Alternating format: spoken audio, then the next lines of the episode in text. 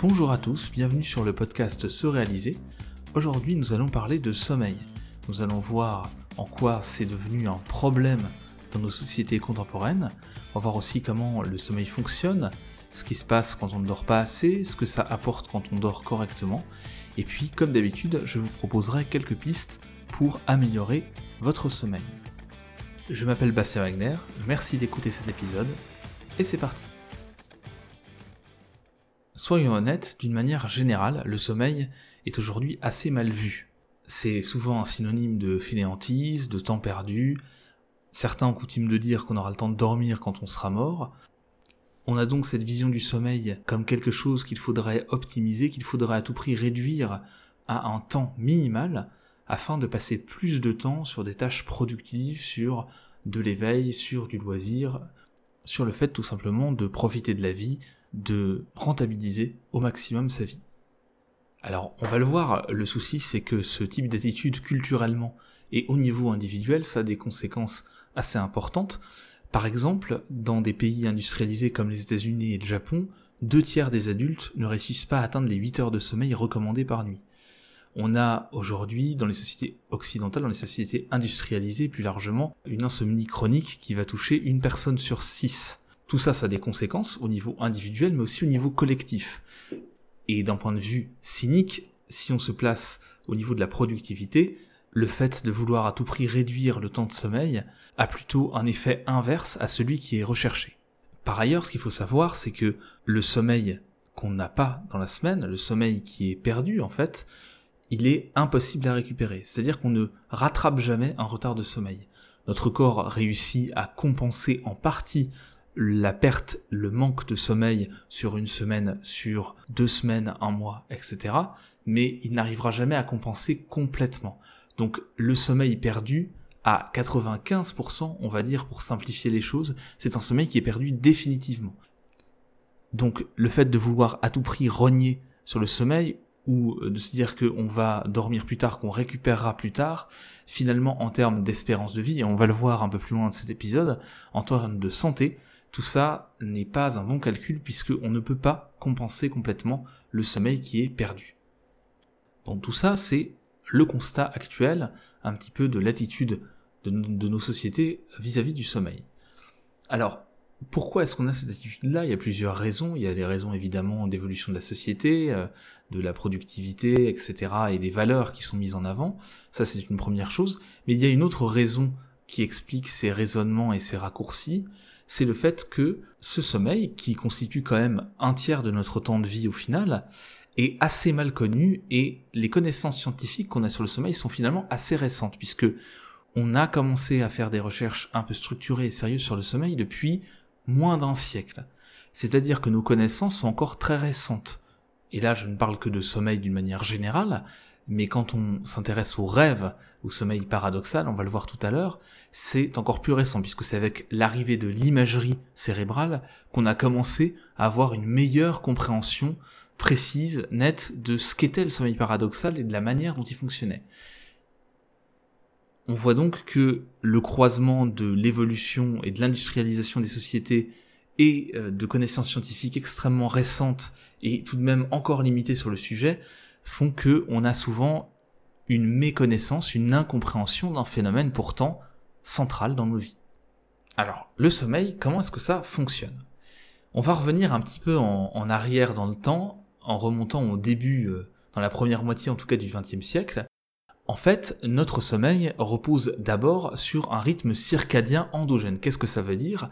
Ça veut dire qu'on a une horloge biologique dans notre cerveau qui, en gros, fait un cycle par jour et qui nous permet de savoir si on doit dormir ou pas, si il est temps de dormir, si en gros il fait nuit et si on a besoin de sommeil ou pas. Chez l'homme, la découverte de cette horloge biologique, elle est assez récente. On a commencé à le voir depuis plusieurs siècles avec des plantes qui euh, réagissaient à la lumière et qui réagissaient surtout à une horloge biologique interne en fonction de cycle jour-nuit, même quand elle n'était pas exposée à la lumière du soleil.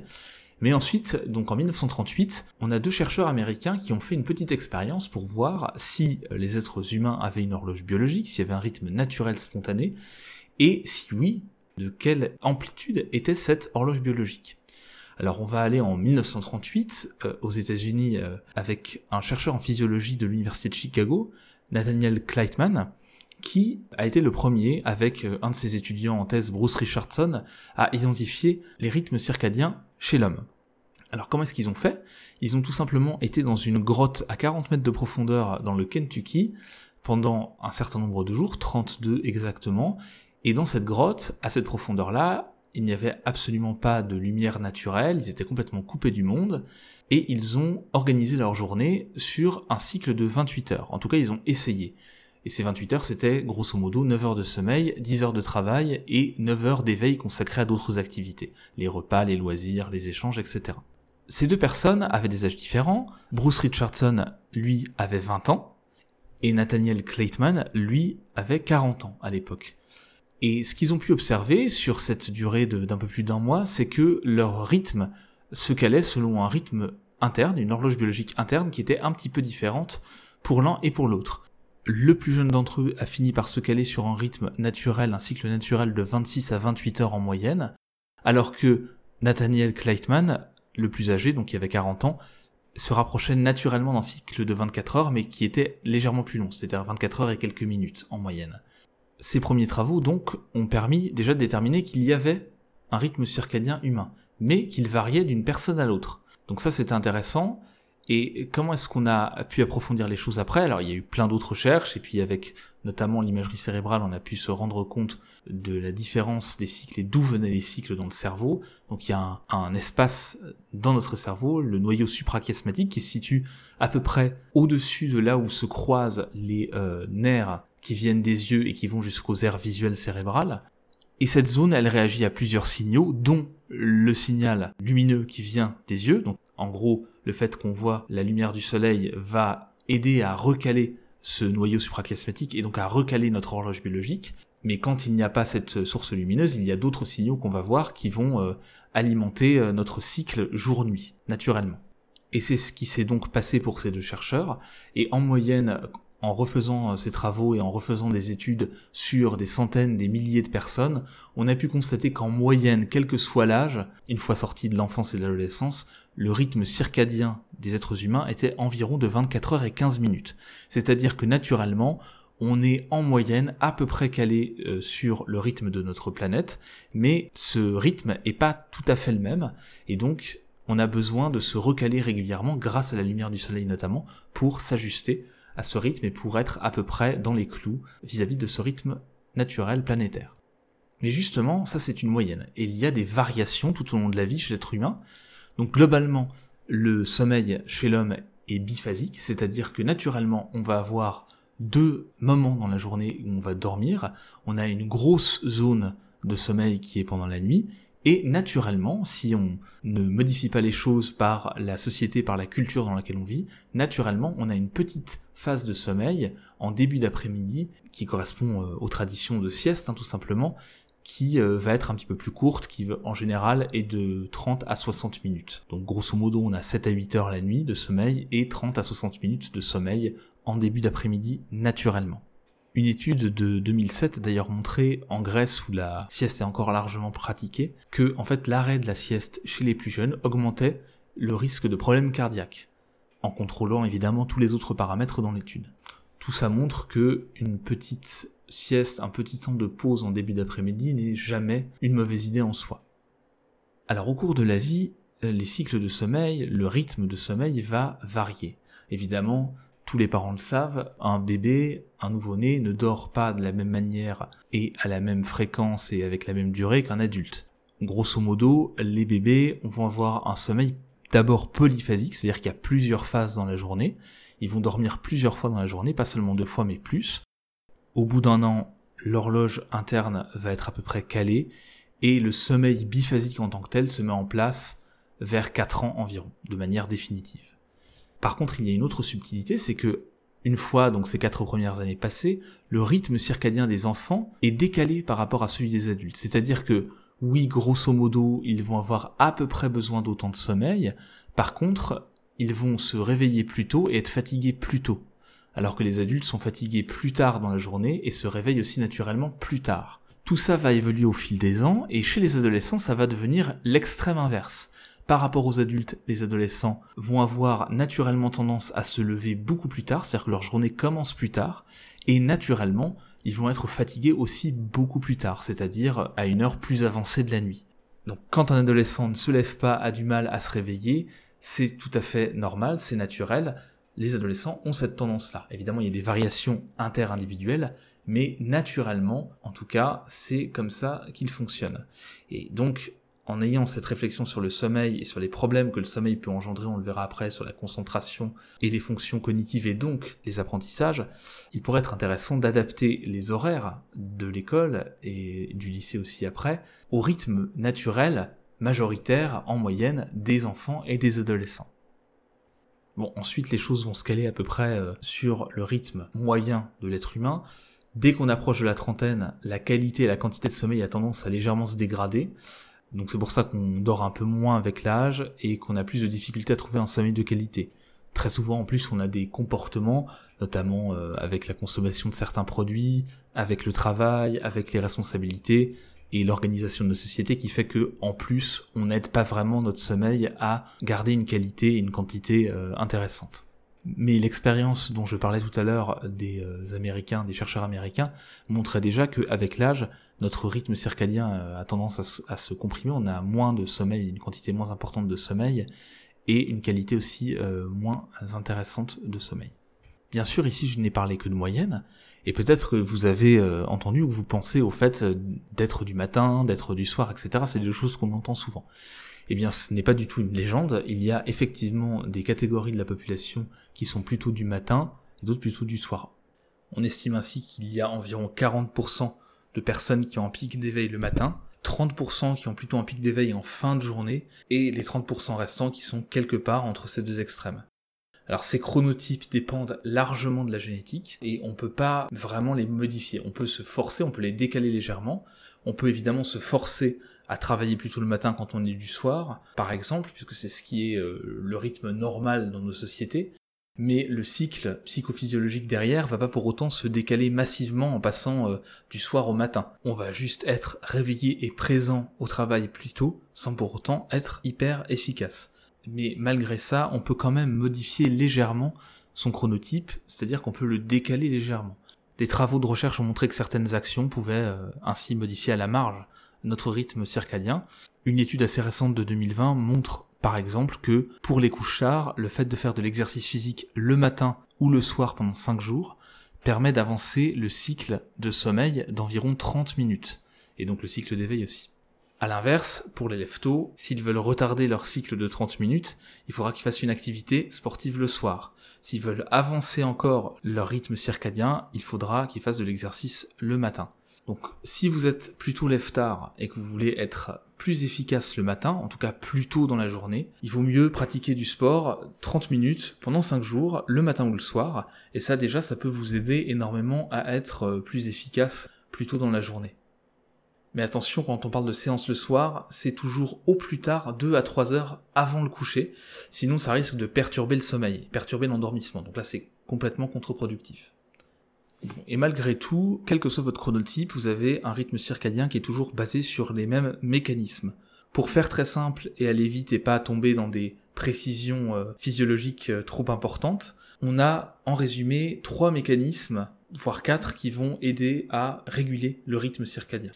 Deux éléments, d'abord la mélatonine et l'adénosine. Alors la mélatonine, c'est une molécule qui est un petit peu connue, elle est sécrétée par la glande pinéale dans notre cerveau en fonction des signaux du noyau suprachiasmatique, noyau suprachiasmatique qui est notre horloge interne, et donc la mélatonine dépend directement de la luminosité perçue puisque nos yeux vont percevoir de la lumière, le noyau suprachiasmatique va récupérer ce signal et donc fonctionner en fonction de ce signal aussi, et il va donc indiquer à la glande pinéale qui sécrète la mélatonine de commencer à sécréter à partir du moment où il ne capte plus de lumière. Donc il arrête d'inhiber la sécrétion de mélatonine quand la luminosité baisse. Et cette neurohormone, elle va pas provoquer le sommeil en tant que tel, mais elle donne le signal à d'autres zones de notre cerveau pour sécréter des substances pertinentes qui vont lancer le cycle d'endormissement. Chez les êtres humains, le pic de mélatonine, il est maximal aux environs de 5 heures du matin. Et alors, en parallèle à cette mélatonine, il y a l'adénosine qui s'accumule, elle, qui est sécrétée tout au long de la journée, et c'est son accumulation qui va provoquer l'envie de dormir. Et une fois qu'on dort, son niveau va de nouveau être baissé, puisque le cerveau va évacuer l'adénosine, et une fois qu'on se réveille, le niveau est au plus bas, et l'adénosine va de nouveau être sécrétée tout au long de la journée. Quand on parle d'adénosine, difficile de ne pas parler de caféine, puisqu'en fait la caféine et la théine, qui est la même molécule, va donc cette caféine occuper les récepteurs à l'adénosine. Et donc va empêcher l'adénosine de signaler au cerveau en s'accumulant qu'il est temps de dormir. Donc ça retarde en vérité l'endormissement, ça bloque tout simplement euh, la fatigue. Les effets boost, les effets énergisants du café, on s'y habitue très vite et disparaissent très rapidement en quelques semaines, alors que par contre l'aspect antifatigue, lui, va persister grâce à cette occupation des récepteurs à l'adénosine dans le cerveau. Ce qu'il faut savoir, c'est que le corps met en moyenne 5 à 7 heures pour évacuer la moitié de la caféine ingérée. Donc, si vous avez du mal à dormir, et surtout avec l'avancée en âge, et quand je parle d'avancée en âge, c'est même à partir de 30 euh, années et quelques, il vaut mieux réduire la consommation de caféine et surtout ne pas en consommer trop tard dans la journée. C'est-à-dire que dès qu'on arrive en début d'après-midi, vu le temps nécessaire pour éliminer la moitié de la caféine, c'est-à-dire 5 à 7 heures, vous allez arriver dans la soirée avec encore la moitié de la caféine présente dans votre organisme, et donc ça va être compliqué. Donc il vaut mieux arrêter en début d'après-midi si on veut dormir sereinement et avoir des facilités à s'endormir. Ces trois rythmes, ces trois éléments, donc notre noyau suprachiasmatique, l'adénosine et la mélatonine, reposent sur des rythmes qui sont complémentaires, qui sont indépendants les uns des autres, mais qui fonctionnent en synergie. Je vous mettrai un schéma dans les, dans les notes, dans l'article lié à ce podcast pour illustrer un petit peu tout ça, pour que vous voyez comment ça fonctionne. Ce sera plus simple que euh, d'expliquer en détail chaque cycle, mais en gros, tout ça fonctionne de concert pour organiser notre éveil et notre sommeil. Il y a un autre élément encore dont on peut parler qui est lié au sommeil, c'est le cycle de notre température corporelle. En réalité, notre température corporelle, elle n'est pas stable tout au long de la journée, elle suit aussi un cycle de 24 heures, et donc elle va baisser au fil de la journée. Alors très légèrement, hein, il ne s'agit pas de perdre 3 ou 4 degrés de température corporelle, bien sûr, mais elle va euh, baisser pour arriver jusqu'à 6 heures du matin, et de 6 heures du matin à 18 heures, elle va légèrement augmenter. C'est pour ça qu'il est plus difficile de s'endormir quand on a très chaud, en été par exemple, puisque pour faciliter l'endormissement, eh bien il faut que notre température corporelle soit suffisamment basse. Donc même en hiver, éviter de surchauffer les chambres, c'est quelque chose qui perturbe l'endormissement et qui perturbe le sommeil. Bien, avec tout ça, on a pas mal parlé du fonctionnement du rythme circadien, mais on n'a pas encore parlé de sommeil en tant que tel. Qu'est-ce qui se passe quand on dort? Comment est organisé le sommeil? C'est assez simple finalement, notre sommeil, il est organisé en phases. Et ces phases, elles composent un cycle, et les cycles vont se répéter pendant la nuit. Donc on a plusieurs cycles, en moyenne 4 à 6 cycles de sommeil dans la nuit, et dans chaque cycle on a plusieurs phases de sommeil. Les cycles sont à peu près organisés de la même manière, mais au fil de la nuit, au fil des cycles, ils vont avoir une proportion entre les différentes phases qui va évoluer. Pour faire simple, dans chaque cycle d'environ 90 minutes de sommeil, on alterne entre différents types de sommeil. Alors le premier type de sommeil, qui est qualitativement différent des autres, c'est le sommeil paradoxal. On appelle ça aussi euh, en anglais le Rapid Eye Movement Sleep, donc le sommeil avec des mouvements oculaires rapides, et ça c'est vraiment le temps du rêve. Dans ce sommeil-là, on a un état, une activité cérébrale qui est très proche de l'activité d'éveil, et en fait notre, notre cerveau va paralyser complètement notre corps pour pas qu'on ait de mouvement pendant qu'on rêve. Ensuite, on a un autre type de sommeil qualitativement différent du sommeil paradoxal, c'est le sommeil lent. Et ce sommeil lent, il y a différents euh, niveaux de sommeil lent en réalité. Trois, euh, le sommeil léger, par lequel qui fait la transition en fait entre l'éveil et le sommeil en tant que tel. On a ensuite le sommeil de niveau 2, un petit peu plus profond, qui représente environ 50 à 60% du temps de sommeil. Et puis on a enfin le niveau 3, le sommeil le plus profond, qui occupe à peu près 5 à 20% de nos nuits. Et dans ce sommeil lent, quel que soit le niveau, on a un fonctionnement des neurones et un fonctionnement du cerveau qui est beaucoup plus synchronisé.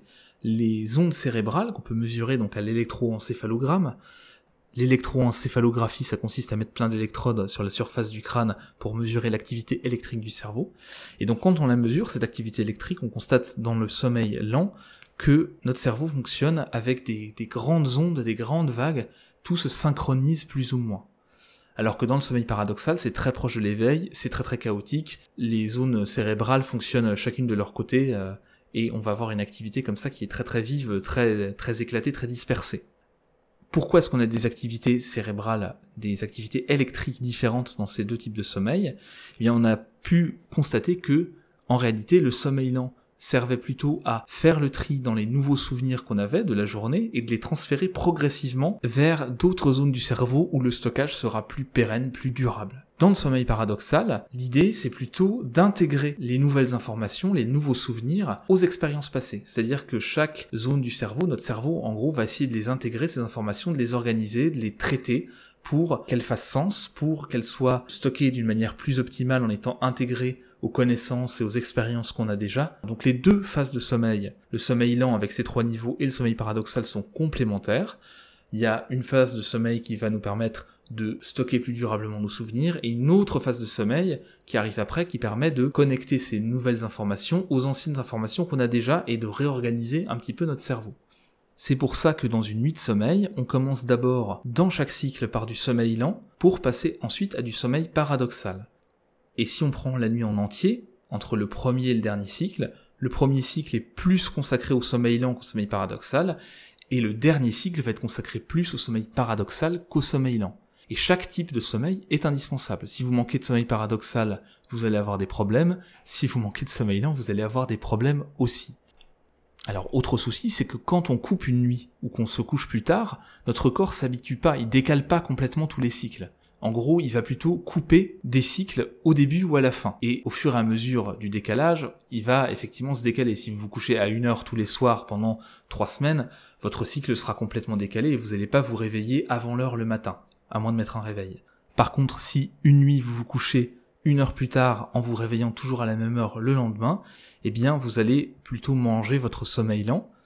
À l'inverse, si vous vous couchez comme d'habitude et que vous vous réveillez une heure plus tôt que d'habitude, pour une seule nuit ou deux nuits, votre corps n'a pas le temps de s'adapter et donc il va couper sur le sommeil paradoxal le matin.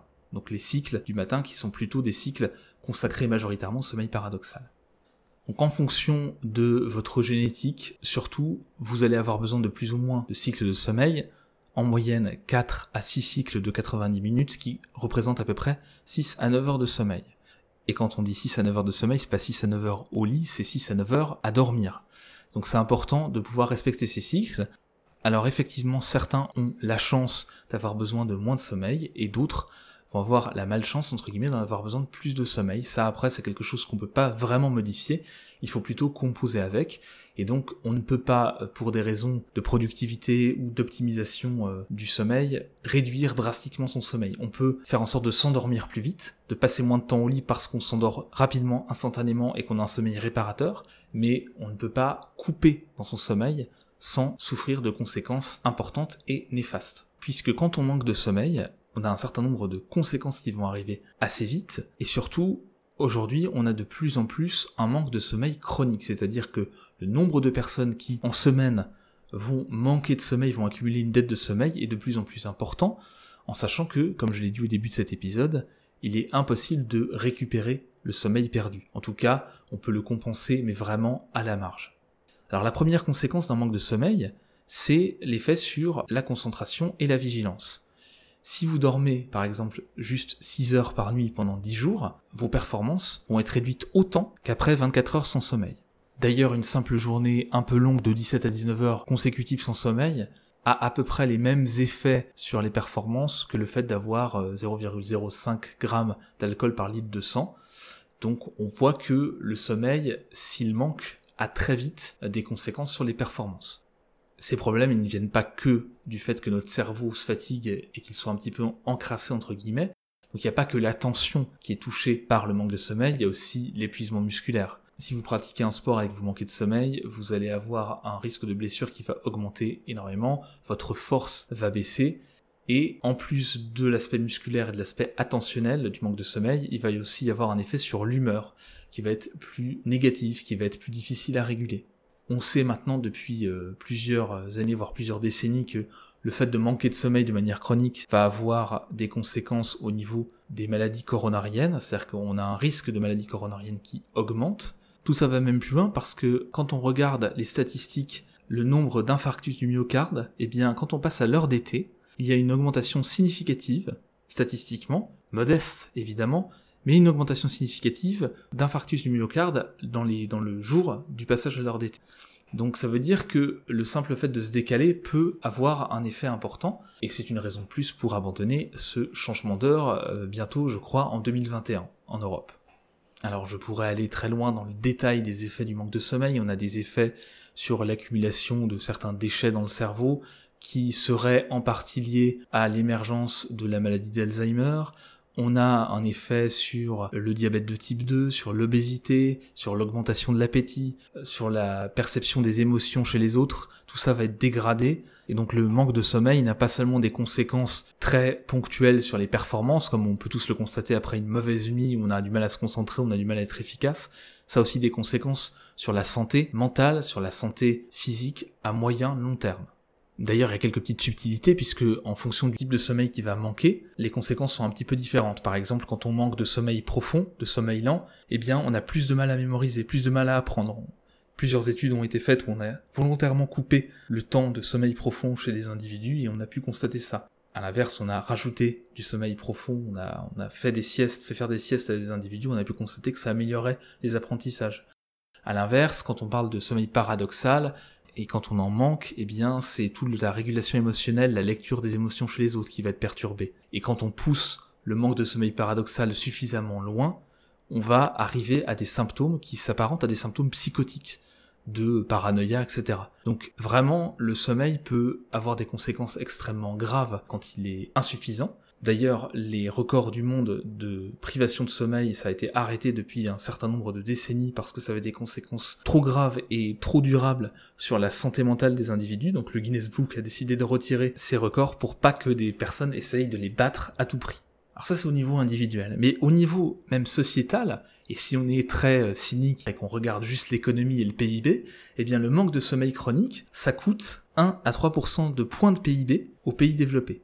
Donc même si on est dans une perspective euh, productiviste où on veut que chaque heure soit la plus productive possible, la plus rentable, et eh bien même dans cette perspective-là, le fait de forcer les gens à dormir moins, c'est contre-productif. On constate d'ailleurs que pour le travail en groupe, quand on manque de sommeil de manière un peu chronique, et quand je parle de manque de sommeil, encore une fois, c'est pas besoin d'être massif, hein, ça peut être léger et s'accumuler au fil des journées, eh bien les gens vont avoir des comportements plus immoraux au travail, ils vont être moins créatifs, moins motivés, ils vont avoir plus de difficultés à travailler en groupe, ce que je disais tout à l'heure sur la lecture des émotions des autres. Donc tout ça, finalement, ça a des conséquences assez importantes, et quand on combine ce fait au chronotype et donc au fait que certaines personnes se forcent à commencer tôt le matin alors qu'elles sont plus efficaces en fin de journée parce qu'on a calé tous les rythmes sur le même modèle, eh bien on va arriver à des résultats qui, sous couvert de rendre les gens plus efficaces, de tendre vers l'efficacité, vont en fait produire l'effet inverse. Bien, on a parlé beaucoup de négatifs, ce qui se passait quand on dormait mal, mais qu'est-ce qui se passe quand on dort bien? Quand on a un sommeil suffisant, réparateur ce qui se passe, en réalité, c'est à peu près l'inverse des problèmes qu'on a quand on ne dort pas assez. Donc en gros, quand on dort bien, quand on fait 6 à 9 heures de sommeil en fonction de son rythme et de ses besoins personnels, on va mieux mémoriser, on va mieux apprendre, mieux analyser les situations, mieux les intégrer, mieux intégrer nos expériences. Quand on fait une sieste dans la journée, par exemple, on augmente sa capacité d'apprentissage de 20% pour la suite de la journée. Donc pour un étudiant, faire une petite sieste après manger, si c'est possible, ça peut plutôt être une bonne idée. Le sommeil permet, grâce à ces mécanismes hein, euh, dont j'ai parlé tout à l'heure, de faire de la place pour de nouveaux apprentissages. Donc si on dort correctement suffisamment, voire qu'on se fait une petite sieste en début d'après-midi, eh bien, on va dégager de l'espace pour intégrer de nouvelles informations. Quand on dort bien, on gère aussi mieux ses émotions. On peut revivre des expériences en les détachant progressivement de la charge émotionnelle liée. Les problèmes qu'ont euh, les personnes qui font des syndromes de stress post-traumatique, c'est justement cette incapacité à détacher les émotions, la charge émotionnelle de l'événement traumatique. Eh bien, le sommeil permet ça normalement. Quand il ne le permet pas, ça peut entraîner ce genre de conséquences assez lourdes. Mais si vous manquez de sommeil, vous allez avoir du mal à gérer les événements stressants de votre vie, à les intégrer. Et donc en période de stress, en période de difficulté émotionnelle, d'événements un petit peu difficiles, il est très important de protéger, de privilégier autant que possible son sommeil. Bon, bien évidemment, quand on dort bien, on arrive à être plus concentré, on est plus efficace, on est en meilleure santé d'une manière générale, on se protège de tout un ensemble de conséquences physiologiques qui peuvent être délétères à long terme, et cerise sur le gâteau, quand on dort bien, on a un bien-être qui est plus élevé, une satisfaction à la vie qui est plus élevée aussi. Donc si vous faites partie des personnes qui pensent que le sommeil ne sert pas à grand chose, en tout cas qu'il faudrait réussir à le, à le comprimer au maximum pour être réveillé le plus possible et faire un maximum de choses, commencez déjà par essayer d'optimiser votre sommeil. Si vous dormez bien et que vous arrivez à vous endormir rapidement, votre sommeil prendra le temps minimal possible, c'est-à-dire que en fonction de votre génétique, vous ne dormirez pas plus que ce dont vous avez besoin si vous êtes régulier et que vous avez un bon sommeil chaque nuit ou presque. Alors comment faire pour essayer de mieux dormir?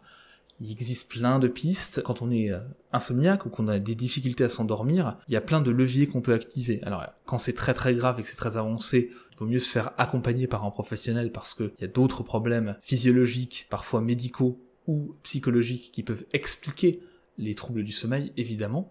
Mais néanmoins, les petits problèmes d'endormissement, les problèmes de sommeil, les insomnies légères, énormément de personnes en souffrent. Et là, on peut vraiment faire des choses parfois assez simples qui ne sont pas faites, ou en tout cas Parfois, les gens ont tendance à faire exactement l'inverse de ce qu'il faudrait faire pour bien dormir. Alors première chose que tout le monde connaît maintenant aujourd'hui, c'est le fait d'éviter les écrans avant de dormir, et notamment la lumière bleue. On conseille en général d'éviter les écrans 90 minutes avant de coucher. Alors pour ça, pour éviter les écrans, c'est pas toujours évident aujourd'hui. Bien sûr, on peut lire, on peut discuter avant de s'endormir, on peut faire quelque chose qui ne nécessite pas d'écran, mais comme c'est pas toujours évident, à minima, il faut passer sur des lumières plus chaudes, éviter les lumières bleues surtout, et donc mettre des filtres sur vos smartphones, sur vos écrans d'ordinateur. Donc il y a des logiciels qui permettent de faire ça, de changer la colorimétrie avec l'heure de la journée, et c'est toujours une bonne idée pour réduire l'exposition à la lumière bleue. Autre chose dont j'ai un petit peu parlé dans ce podcast, c'est la température de la chambre. Le corps baisse naturellement sa température au fil de la journée pour essayer de s'endormir. C'est un rythme naturel. Donc aidez votre corps, aidez-vous en baissant la température dans votre chambre. Conseil en général de ne pas dépasser les 20 degrés. 20 degrés maximum, voire un petit peu en dessous, pour faciliter l'endormissement. Autre chose liée à la lumière, c'est le fait de couper toute la lumière dans la chambre à coucher. Le simple fait d'avoir une petite source lumineuse, mais très très très très minime, je parle pas d'une veilleuse, hein, je parle juste d'un petit reflet de, de l'écran euh, du portable par terre, etc., ou sur une table de nuit, ça peut perturber le sommeil. Même chose si c'est des lumières, des lampadaires de la rue, etc., qui filtrent un petit peu à travers des rideaux ou à travers des volets. Essayez au maximum de rendre votre pièce, votre chambre à coucher aussi sombre que possible quand vous dormez. Ensuite, comme pour toute habitude, comme pour tout rythme, l'important c'est d'être régulier si vous vous couchez à des heures différentes toutes les nuits, vous allez forcément avoir des adaptations partielles, c'est-à-dire que le corps va couper soit sur le sommeil paradoxal, soit sur le sommeil lent, et il va avoir du mal à trouver le bon rythme. Si vous vous couchez régulièrement à la même heure, ce qui n'empêche pas de faire des exceptions bien sûr, mais si vous vous couchez régulièrement à la même heure, le corps va prendre un rythme, vous aurez plus besoin de réveil pour être réveillé à l'heure le matin, vous pouvez toujours en mettre un par sécurité, mais à force, vous devriez arriver à un rythme où vous vous éveillerez naturellement, et ça vous permettra d'avoir un sommeil stable et fiable. L'avant-dernier conseil que je peux vous donner, c'est aussi un travail sur les habitudes, et donc c'est le fait d'associer la chambre à coucher au sommeil. Alors au sommeil et aux relations conjugales, évidemment, si vous le souhaitez, mais en tout cas, ne pas avoir d'autres activités du type euh, télé, smartphone, qui vont non seulement perturber à cause de la lumière, mais en plus vont faire en sorte que ben, quand vous êtes dans votre lit, c'est pas pour dormir. Ça peut être pour plein d'autres choses. Si vous associez vraiment votre lit au sommeil, votre corps va automatiquement comprendre, va avoir une habitude qui va se développer, c'est une routine, et quand vous allez vous allonger, vous allez plus facilement vous endormir. Enfin, dernier élément qui est euh, important parce que aujourd'hui beaucoup de gens consomment du café et du thé en quantité tout au long de la journée, notamment dans, le travail de bureau, on voit ça énormément, hein, les pauses à la machine à café tout au long de la journée, jusqu'à même 17-18 heures parfois, eh bien essayez de réduire au maximum votre consommation de caféine. vous avez le droit d'en consommer, vous pouvez en consommer, c'est pas un souci en soi, mais c'est surtout une question d'horaire.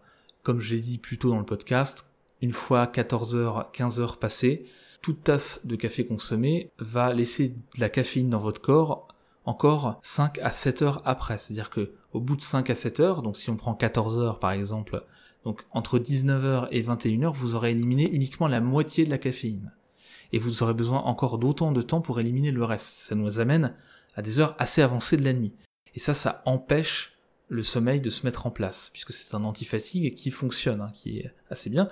Alors en fonction des personnes, on a différentes versions de l'enzyme qui élimine la caféine. Ça, c'est soit vous avez de la chance et vous avez une enzyme qui élimine très très vite la caféine, et donc ça va aller beaucoup plus vite que ça. Mais la plupart du temps, les gens ont plutôt une euh, élimination de la caféine qui est autour de ce que je vous ai dit, hein, donc 5 à 7 heures pour la moitié de la caféine. Et donc euh, il vaut mieux essayer de réduire un maximum dans l'après-midi et la soirée la consommation de ce type de produit. Voilà ce que je pouvais vous dire aujourd'hui sur le sommeil. On a vu un petit peu les cycles du sommeil, on a vu les problèmes que ça engendrait, on a vu comment ça fonctionnait, qu'est-ce que ça pouvait nous apporter aussi d'avoir un sommeil régulier au-delà des intuitions qu'on a euh, d'une meilleure santé. Et puis on vient de voir euh, quelques leviers à activer pour essayer de mieux dormir. Donc encore une fois, même si on pense que couper dans le sommeil, c'est quelque chose de gérable, qu'on dormira quand on sera plus vieux, quand on sera à la retraite, voire quand on sera mort, c'est une mauvaise idée et en fait on agit exactement dans le sens inverse de ce qu'on veut produire, c'est-à-dire passer plus de temps qualitatif, être plus efficace, avoir plus de projets qui avancent, passer plus de temps avec ses amis, plus de temps de loisirs, plus profiter de la vie finalement, eh bien tout ça, si vous voulez augmenter tous ces paramètres, si vous voulez aller mieux, être plus efficace, mieux profiter de la vie, je vous invite vraiment à choyer votre sommeil et à faire en sorte d'avoir suffisamment de sommeil chaque nuit. Et voilà, c'est tout pour aujourd'hui. Je vous remercie beaucoup d'avoir écouté cet épisode du podcast Se réaliser. Si vous l'avez apprécié, n'hésitez pas à le noter sur iTunes ou sur la plateforme sur laquelle vous l'avez écouté. C'est ce qui permet au podcast de remonter dans les résultats de recherche et c'est ce qui lui donne de la visibilité. Vous pouvez aussi bien sûr commenter, partager ces épisodes sur les réseaux sociaux. Je serai très heureux d'entamer la conversation avec vous, de discuter en commentaire, d'échanger. Et enfin, sachez que le podcast est lié à un blog que vous retrouvez sur le site ce-réalisé.com et qui propose pas mal d'articles assez variés sur le développement personnel. Donc je vous remercie à nouveau d'avoir écouté cet épisode et je vous dis à très bientôt pour un nouvel épisode du podcast Se réaliser. Salut